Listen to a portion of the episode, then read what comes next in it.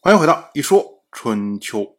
鲁国第二十一任国君鲁武进入在位执政第二十三年，本年的冬天，齐国国君齐光从伐晋回来，他呢没有直接回齐国，而是呢接着袭击了莒国，攻打且余。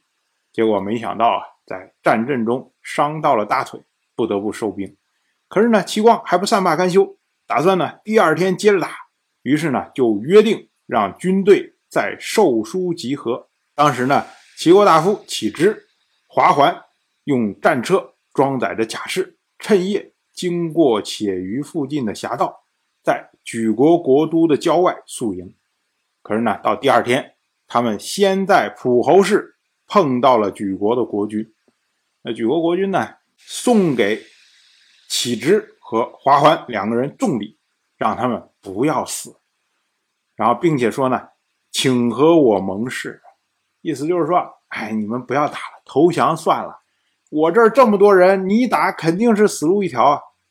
可是呢，华桓回答说：“贪图财物，背弃君命，这也是国君所厌恶的。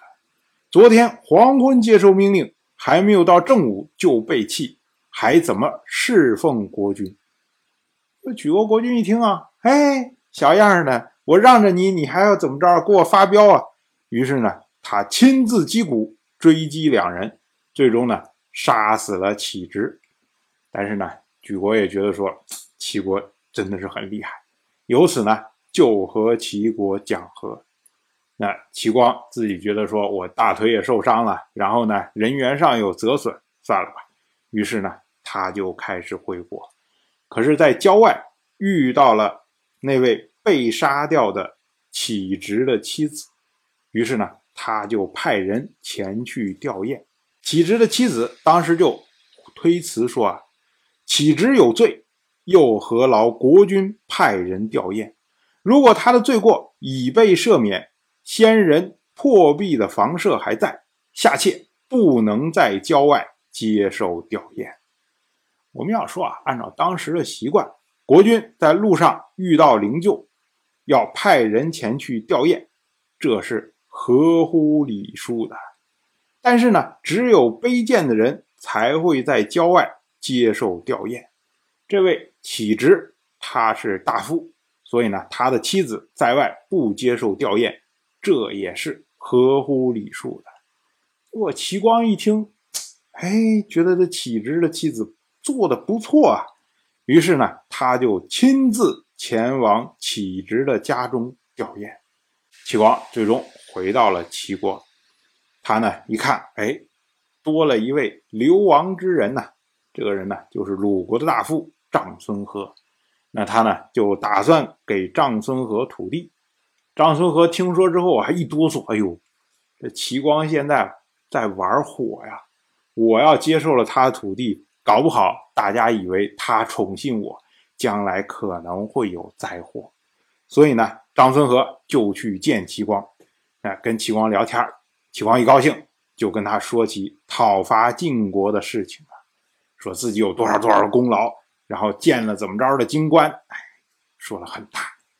结果张孙和他就回答说：“您的功劳多是很多啊，但您的做法就好像老鼠一样，老鼠昼伏夜出。”不在宗庙打洞，是因为畏惧人多。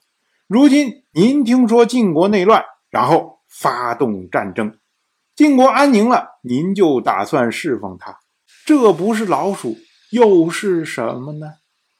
啊！齐光一听，嘿，我想给你分封土地，你怎么着这么讽刺我呀？于是呢，就不再给长孙和土地了。哎，长孙和觉得说，哎。我本来就没想要你的土地，你不给我，正好松口气。后世呢，孔子评价这件事情啊，他说：“睿智真的是很难做到，以长孙和之志，还不能被鲁国容纳，这是有原因的。做事不顺无敌立长之礼，失为不恕被废者之心呐。下书有云：念兹在兹。”说的就是顺于事理，施以恕道。孔子的意思就是说啊，臧孙和这个人很聪明，他为了怕被齐光牵连，所以呢，用讽刺的手段拒绝了齐光的赏赐。可是呢，这么聪明的人，仍然不能在自己的国家安分的待着，这就说明什么呀？睿智是很难做得到的。因为臧孙和他为季氏做的事情，没有顺于势理啊。本来你应该是无敌立长嘛，你怎么能帮着季孙树去立诱呢？而且呢，你在做这个事情的时候，你有考虑被废掉的那一位季弥的心思吗？你只是觉得说啊，我帮你季孙树解决了问题，对吧？大家都开心了，对不对？但是季弥心中的怨恨，最终导致了你的流亡。所以孔子才会强调说。做事情要念兹在兹，也就是要顺于事理，施以术道。当然，我就这么一说，您就那么一听。感谢您的耐心陪伴。如果您对《一说春秋》这个节目感兴趣的话，请在微信中搜索公众号“一说春秋”，关注我。您不仅能得到《一说春秋》文字版的推送，还可以直接和我互动交流。我在那里等待您的真知灼见。